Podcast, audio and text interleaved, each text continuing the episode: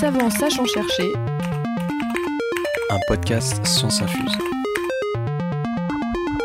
So I hope your podcast has passion.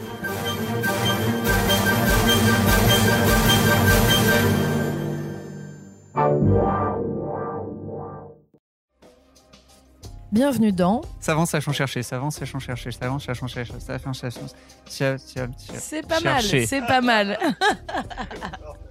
le podcast qui infuse la science.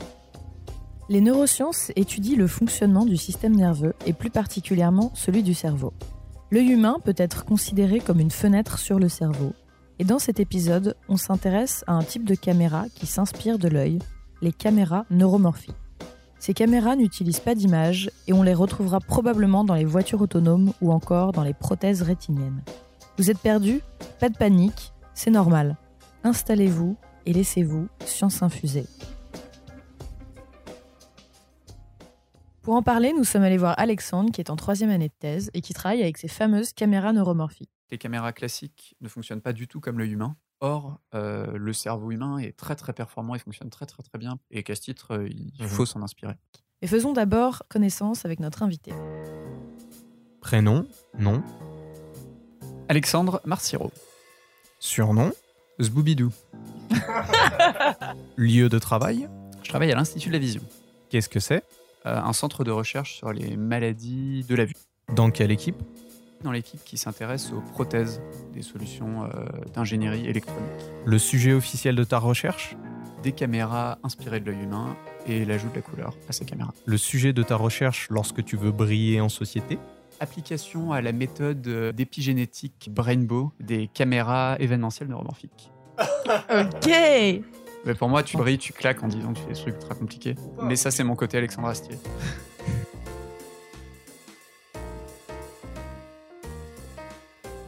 Donc on va parler aujourd'hui de caméras neuromorphiques et je crois que tu avais une petite histoire euh, sur les débuts de ce domaine à nous, à nous raconter pour commencer. Euh, ouais, donc il s'agit des débuts de la vision par ordinateur. Juste, tu peux brièvement rappeler ce que c'est que la vision par ordinateur? Absolument. Donc En deux mots ce que tous les humains font avec une grande facilité, qui est observer avec des yeux ou une caméra euh, la scène qui nous entoure et essayer de comprendre ce qu'il y a dans cette scène. Euh, en particulier, euh, où sont les objets, quels sont les objets, comment est-ce qu'ils se déplacent, et derrière adapter son comportement à cette information. On sait le fait qu'une machine soit capable de euh, comprendre tout ça, quoi. Exactement. Ce qu'il y a derrière une caméra. Et donc, du coup, euh, au milieu des années 70, on est dans les balbutiements euh, de l'intelligence artificielle. Donc, on veut faire penser les ordinateurs. Et un professeur de l'université du MIT a l'idée d'exploiter au mieux ses étudiants en licence pendant l'été en leur proposant un petit sujet qu'il estime très simple. L'idée est justement de segmenter les objets d'une scène, c'est-à-dire trouver où ils sont dans l'image, et derrière les labelliser, c'est-à-dire comprendre qui est qui. Et 50 ans plus tard, on est toujours en train d'essayer de résoudre ce problème, Donc pas une mince affaire. il semblerait. Alors, depuis ce moment-là, depuis cette, euh, cette petite histoire, donc qui est une histoire vraie, les scientifiques donc, travaillent sur des algorithmes qui vont, de, de vision par ordinateur qui vont euh, permettre de reconnaître des objets euh, dans une scène. Euh, donc à l'époque, les scientifiques ont utilisé donc les caméras qui étaient disponibles, qui sont donc les mêmes caméras que pour le cinéma.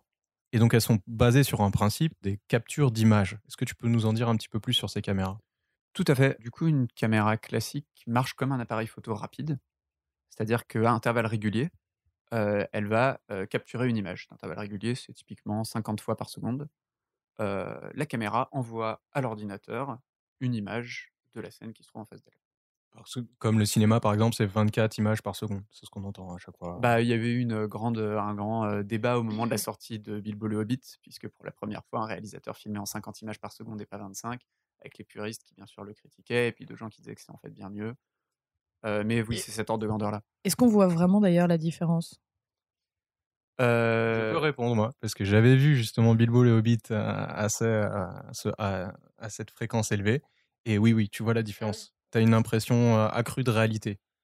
Un peu comme la première fois que tu as vu une télé en haute définition, que tu as l'impression que c'est trop réel. Oui, oui, je vois, je vois, je vois. Ok.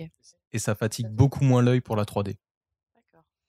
Donc, euh, ce que tu viens de nous dire, c'est le principe des caméras qu'il y a dans les smartphones, les appareils photo, etc. Euh, mais toi, tu travailles dans une branche parallèle de ces caméras, qui sont les fameuses caméras neuromorphiques. Est-ce que déjà tu pourrais nous dire ce que ça veut dire neuromorphique? Le neuromorphique, c'est l'idée d'imiter euh, la nature, imiter les neurones. Et en particulier, les caméras neuromorphiques, euh, c'est l'idée de s'inspirer du fonctionnement de l'œil humain. Mais alors, du coup, est-ce que tu peux nous rappeler euh, brièvement comment fonctionne l'œil? Euh, notre œil est muni de récepteurs, de photorécepteurs qu'on appelle les cônes et les bâtonnets, et qui transforment la lumière qui leur arrive dessus en impulsion chimique.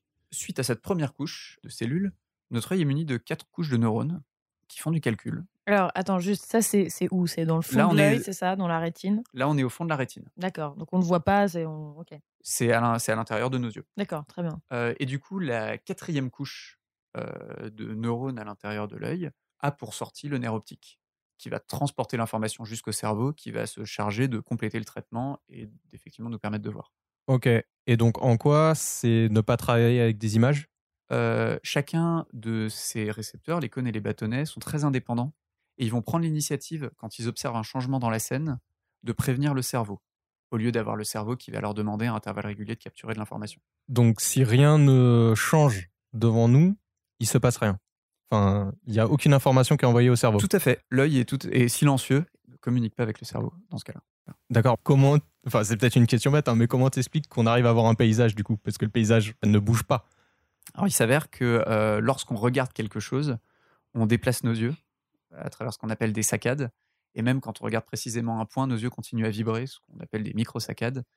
Euh, et là encore, c'est des phénomènes qu'on ne comprend pas entièrement, mais il semblerait qu'ils jouent un rôle important dans notre euh, capacité à capturer l'information lumineuse. D'accord. Tu veux dire que puisque ça ne bouge pas, c'est nous qui le faisons bouger avec des, des saccades. Tout à fait. Tu nous as expliqué comment fonctionnait l'œil, qui a effectivement donc la partie qui est plutôt capteur et après une partie traitement. Donc par rapport aux caméras que tu utilises, les caméras neuromorphiques, euh, c'est sur le, c'est basé sur le même principe du coup, c'est ça? Donc c'est une version euh, simplifiée de ce que fait l'œil. Euh, L'idée est euh, d'avoir des pixels qui vont jouer le rôle des photorécepteurs, qui vont eux aussi observer et, convertir l'information lumineuse, cette fois-ci en électricité. Euh, sauf que derrière, contrairement à une caméra classique qui se contente de stocker cette information et de l'envoyer sous forme d'une image, chacun des pixels est muni euh, d'un petit circuit qui va euh, comparer la luminosité qu'il observe actuellement à la dernière luminosité qu'il a enregistrée.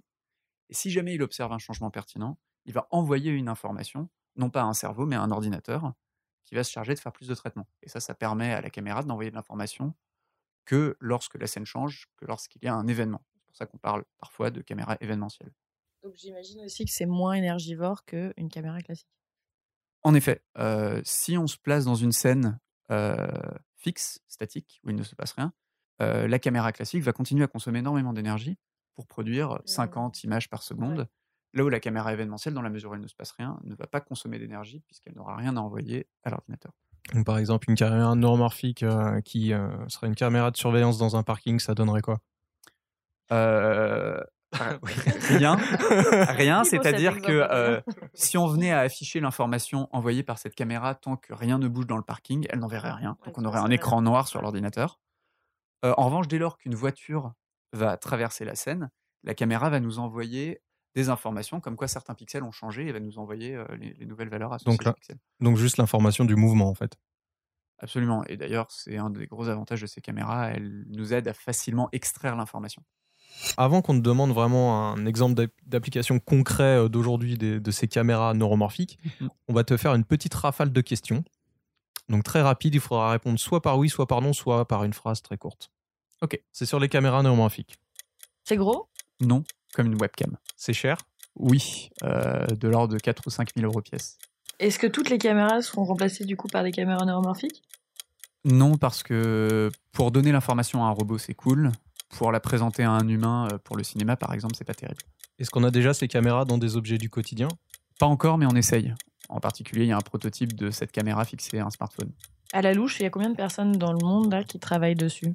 Une petite centaine répartie sur une dizaine de labos dans plusieurs pays européens, euh, Singapour aussi, les États-Unis. Est-ce que les caméras neuromorphiques vont conquérir le monde? C'est sûr. Merci.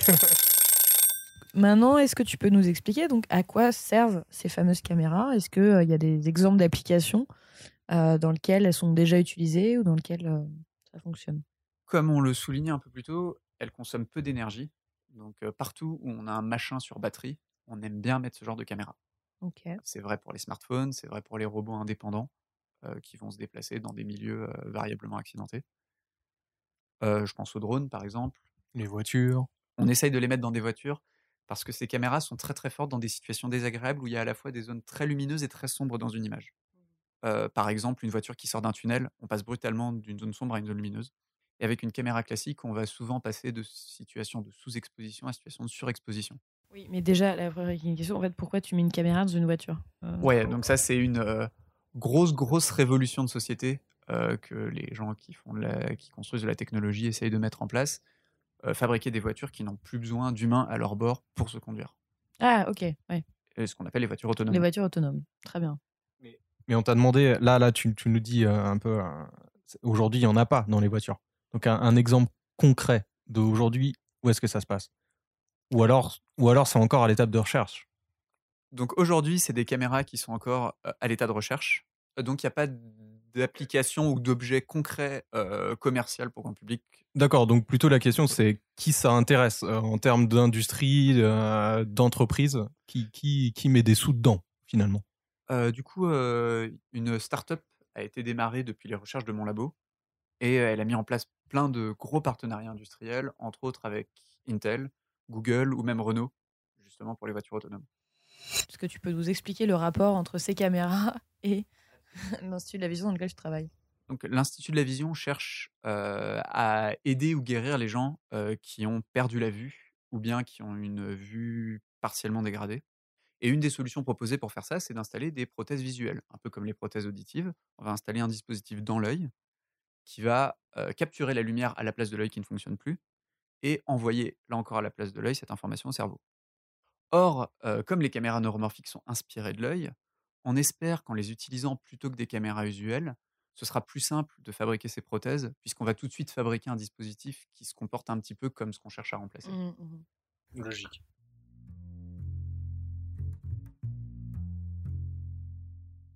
Alors, qu'est-ce qui, toi, t'intéresse dans ce domaine? Je trouve qu'un des, grands mystères, une des grandes questions qui nous reste aujourd'hui, c'est le cerveau humain, la façon dont il fonctionne. Euh, et c'est quelque chose qui m'intéresse beaucoup, mais je suis assez peu compétent dans le domaine de la biologie.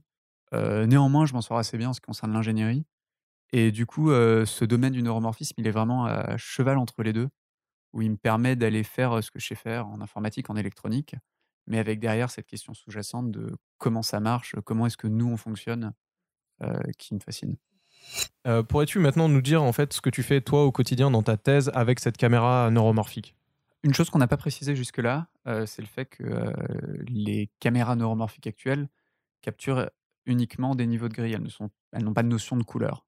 Et mon travail, euh, c'est d'ajouter la couleur aux caméras neuromorphiques. Mais alors, dans quel, dans quel but d'ajouter la couleur? Alors, par exemple, euh, avec les voitures autonomes dont on parlait un peu plus tôt, Ouais. Euh, il se trouve que dans nos rues, on a beaucoup de panneaux de circulation qui utilisent énormément de codes couleurs pour être plus faciles à reconnaître. Ou par exemple, des feux rouges ou verts qui nous permettent, Je nous J'ai pas mon code, je suis parisienne. Excuse-moi, reprends. Il n'y a pas de mal. Euh, du coup, dès que tu auras ton code, tu, tu sauras que euh, d'un coin de l'œil, on arrive à reconnaître un feu rouge d'un feu vert, ce qui nous permet de très vite prendre des décisions. Euh, par conséquent, pour qu'une caméra neuromorphique puisse bien fonctionner sur une voiture, il faudra qu'elle puisse elle aussi exploiter cette information. Puisque justement, il n'y a pas d'humain derrière le volant, et du coup, il faut que la voiture puisse se déplacer en milieu urbain, comme si un humain la conduisait. Ok, toi pour tes recherches, tu as créé un nouveau capteur pour ça? Non, parce que créer un nouveau capteur, c'est très coûteux et ça prend beaucoup de temps. Par conséquent, on a préféré faire ce qui s'est fait à l'époque de Technicolor, c'est-à-dire les premières caméras couleur euh, du cinéma, autour des années 20. Donc, vous avez quelques années de retard. Euh, Un petit peu, oui, malheureusement. voilà, et qui consiste à mettre euh, trois caméras derrière des filtres colorés, un rouge, un vert et un bleu. Et derrière, on va venir fusionner l'information qui sort des trois caméras pour reconstituer de l'information couleur. Euh, c'est d'ailleurs un des grands défis de cette recherche. Il y a eu beaucoup de travaux qui ont été faits euh, avec des caméras usuelles. Euh, et du coup, il faut qu'on rattrape ce retard pour montrer que nos caméras arrivent à faire aussi bien que ces caméras alors qu'elles ont 30 ans d'avance sur nous. Ok, et euh, juste ça marche mieux avec la couleur ou pas Ça marche mieux que sans pour nos caméras, mais on n'arrive pas encore à le faire fonctionner aussi bien que les caméras usuelles. Et du coup, on continue à pousser les efforts vers l'avant. La question d'Adrien. Donc si j'ai bien suivi, il y a encore beaucoup de choses à connaître sur l'œil et on a fait beaucoup d'hypothèses pour euh, créer ces caméras. Donc sur des données incomplètes, euh, voire euh, pas bonnes. Est-ce que ces caméras sont pas juste erronées et condamnées en tout cas à être périmées quoi Euh, il est vrai que depuis la création de ces caméras, euh, et des choses qu'on savait déjà en partie, euh, notre compréhension de la biologie a avancé et on a réalisé que certaines des hypothèses faites étaient fausses. Ceci étant dit, et c'est quelque chose qui s'est euh, produit par le passé lorsqu'on s'inspire euh, du vivant, on commence par euh, coller de très près à ce que la bio a produit. Les premiers avions, par exemple, essayaient de battre des ailes, avant de réaliser euh, qu'on arrive très bien euh, à faire des choses sans être exactement collé à la nature, même si c'était notre inspiration de départ.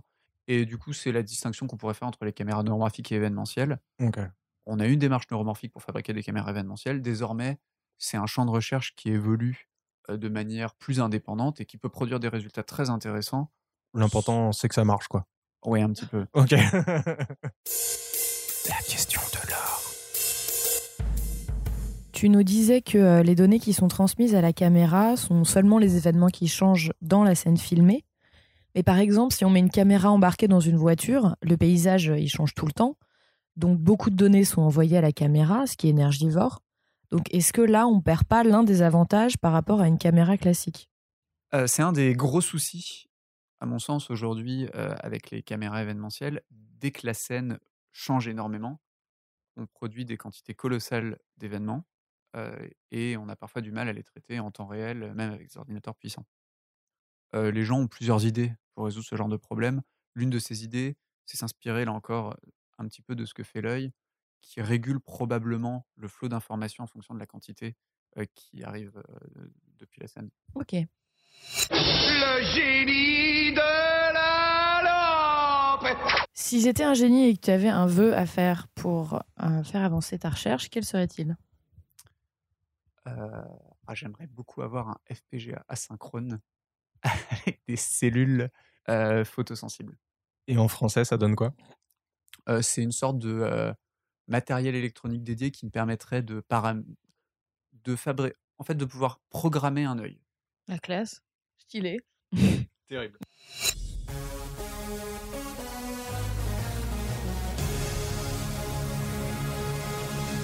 On va faire un petit voyage dans le temps avec toi, si tu le veux bien. Premier saut dans le temps, pas bien loin, juste hier. À quoi ressemblait ta journée? Je me suis levé vers midi.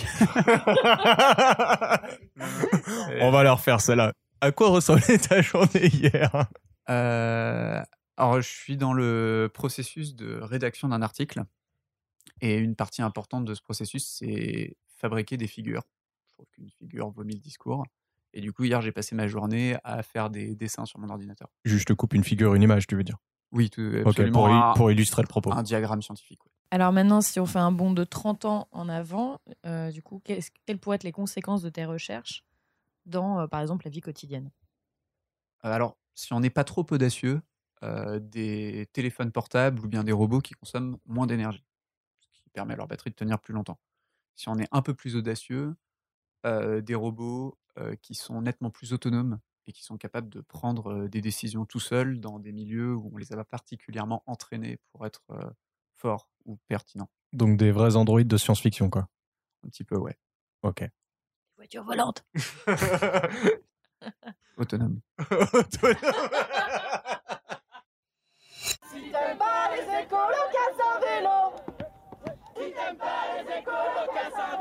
On passe à la question quinoa, soja, c'est-à-dire la question environnement.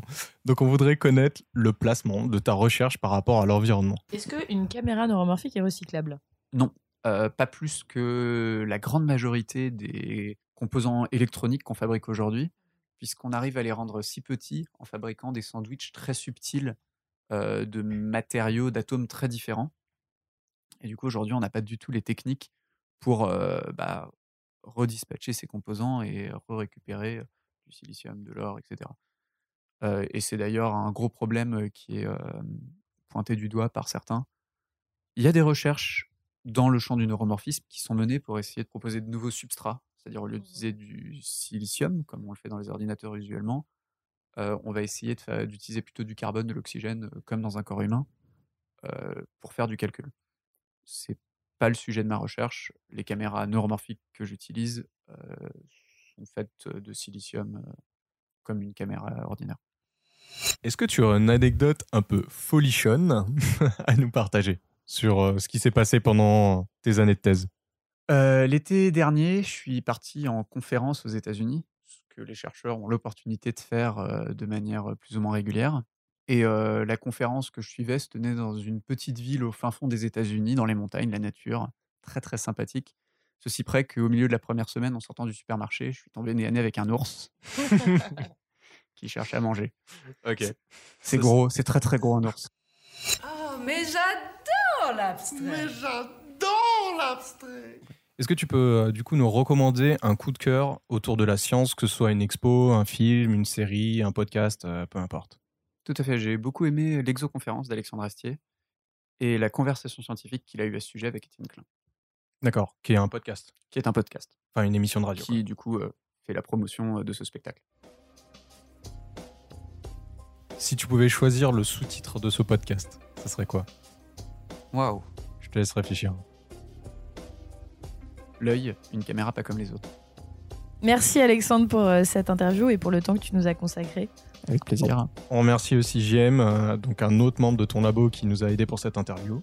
Ciao Si vous avez aimé ce podcast, le meilleur moyen de nous soutenir est de mettre des petites étoiles sur iTunes, de préférence 5, et de partager l'épisode un maximum. Retrouvez-nous sur Instagram et notre site scienceinfuse.cool. Pour aller plus loin sur le sujet du jour, vous trouverez des informations complémentaires en description de ce podcast. Est-ce que tu as une petite blague à nous raconter? Je crois que tu as une petite blague à nous raconter. Tout à fait. Euh, du coup, pour choper des 06 dans un bar, Ça commence euh, tu dois être une aphasie de Boroka parce que tu me laisses sans voix. Et ça marche? À mort. J'espère que nous ne serons pas les seuls à rire de cette blague.